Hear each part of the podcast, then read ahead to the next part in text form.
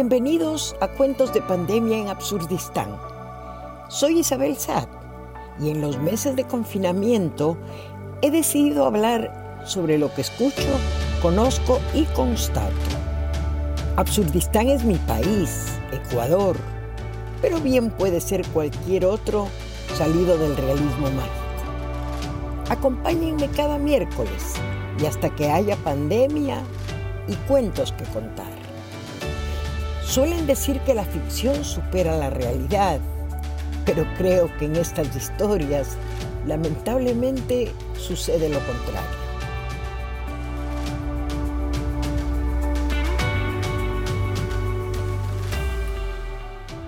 Merlis, 37 años, divorciada con tres hijos, docente de tercero de básica en la escuelita Adalberto Ortiz de Borbón, provincia de Esmeraldas.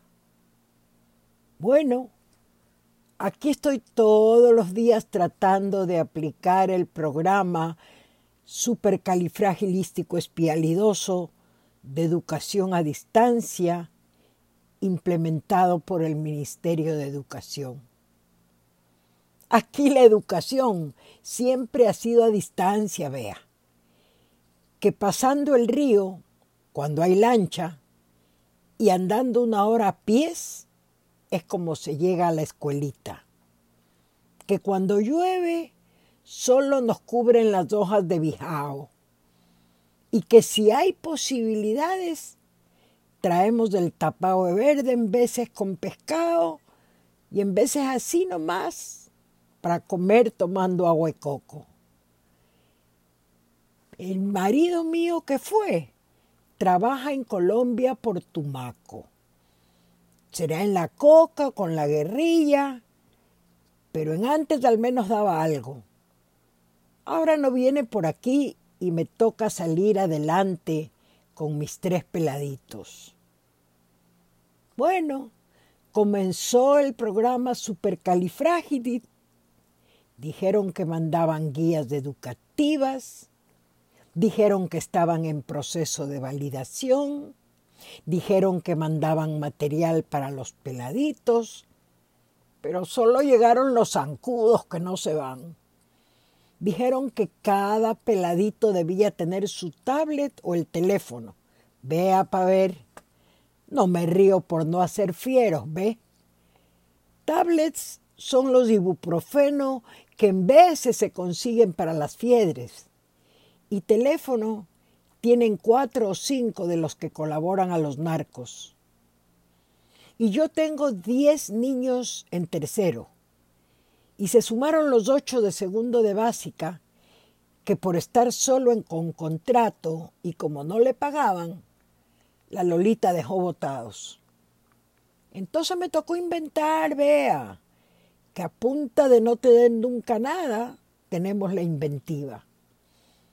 Conseguí que por la mañana los duros me emprestaran cuatro teléfonos y los puse con las caritas pegadas a seguir el programa en internet, que me tocaba pagar a mí, haciendo colecta con los padres.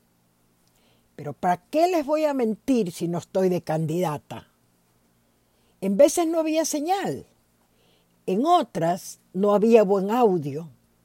En las terceras, mis peladitos se aburrían del bla, bla, y últimamente hasta yo me aburría.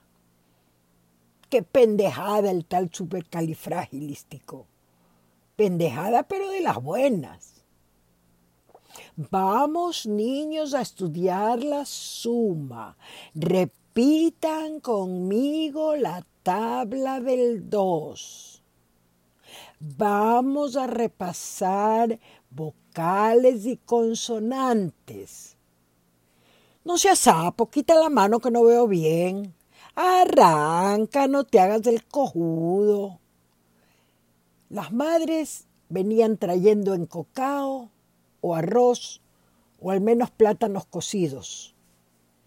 Yo con uno de mis hijos en mi clase, tenía que echarles ojo a los otros, uno en quinto y otro en sexto.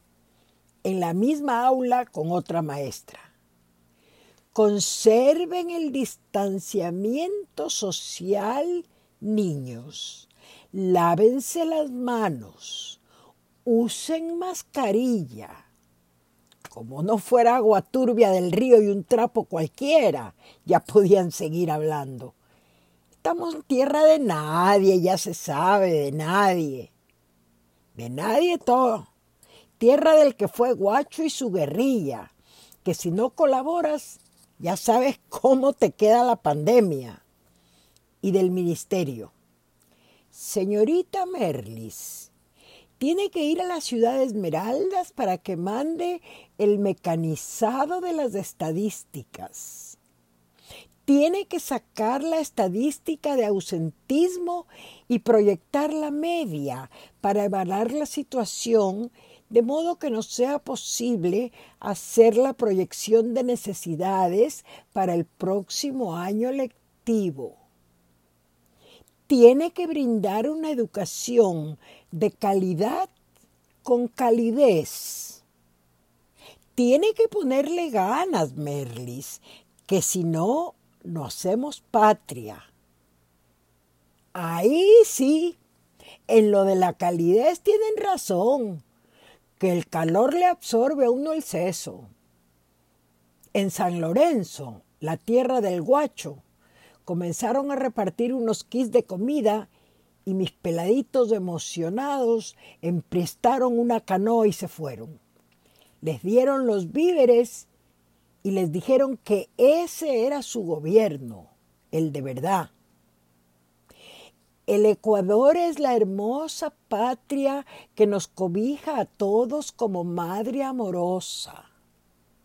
Dice unos libros que al final llegó. Pero el guacho es del que les da la comida y el trabajo a los padres. Enseña entonces a amar a la patria imaginaria con el programa supercalifragilístico. Ya al mes, de los diez que tenía, venían cuatro y de los ocho de segundo, tres. Porque todos los niños y niñas de mi patria serán atendidos en sus necesidades básicas. Con educación, todo. Sin educación, nada. En cadena nacional, el señor cuántico. Estamos conscientes que faltan muchas cosas, pero ponemos nuestro mejor esfuerzo. La Kramer. Y yo, sin recursos, contando eso sí con el apoyo de los padres, decidí cambiar las guías didácticas, los cuadernos de trabajo y las disposiciones del gobierno para introducir a mi pequeña tropa en el conocimiento de la vida práctica y enseñarles cómo suplir las necesidades de subsistencia. A ver muchachos, a rozar el terreno a sembrar papayas y sandías, a criar pollos, a pensar en las plantitas que debemos cuidar.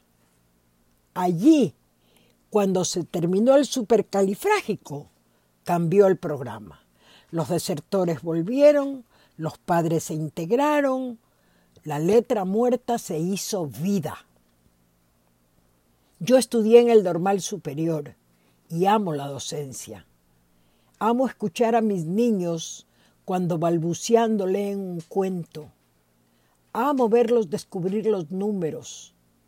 Amo todo eso porque fue parte de mi formación, vea. Pero quiero ante todo que sean felices, que su acercamiento a la escuela no sea rutinario ni mediocre, que vayan al aula con la ilusión de descubrir cosas, de ver crecer la vida en sus manos. Yo no es que sea pesimista, que de tanto serlo ya creo que todo debe seguir este orden. Yo le digo, no es que me queje, que de nada sirve. Yo lo que le cuento no es como chisme, no es por pedirle nada. Se lo cuento porque me canso de escuchar todos los días las mismas mentiras oír que el país progresa, que cada día estamos mejor, que más temprano que tarde seremos del primer mundo. Y vivir aquí en Borbón, rodeada de pobreza, con los niños desnutridos y con parásitos, en medio del temor a los narcos, del temor al femicidio, en medio de la nada. Sí, escuchamos de la pandemia, pero casi ni caso le hacemos, que pandemia es la que vivimos cada día. Por lo mismo, para concluir, creo que el programa supercalifrágico, igual que la física cuántica, no nos sirven para un carajo.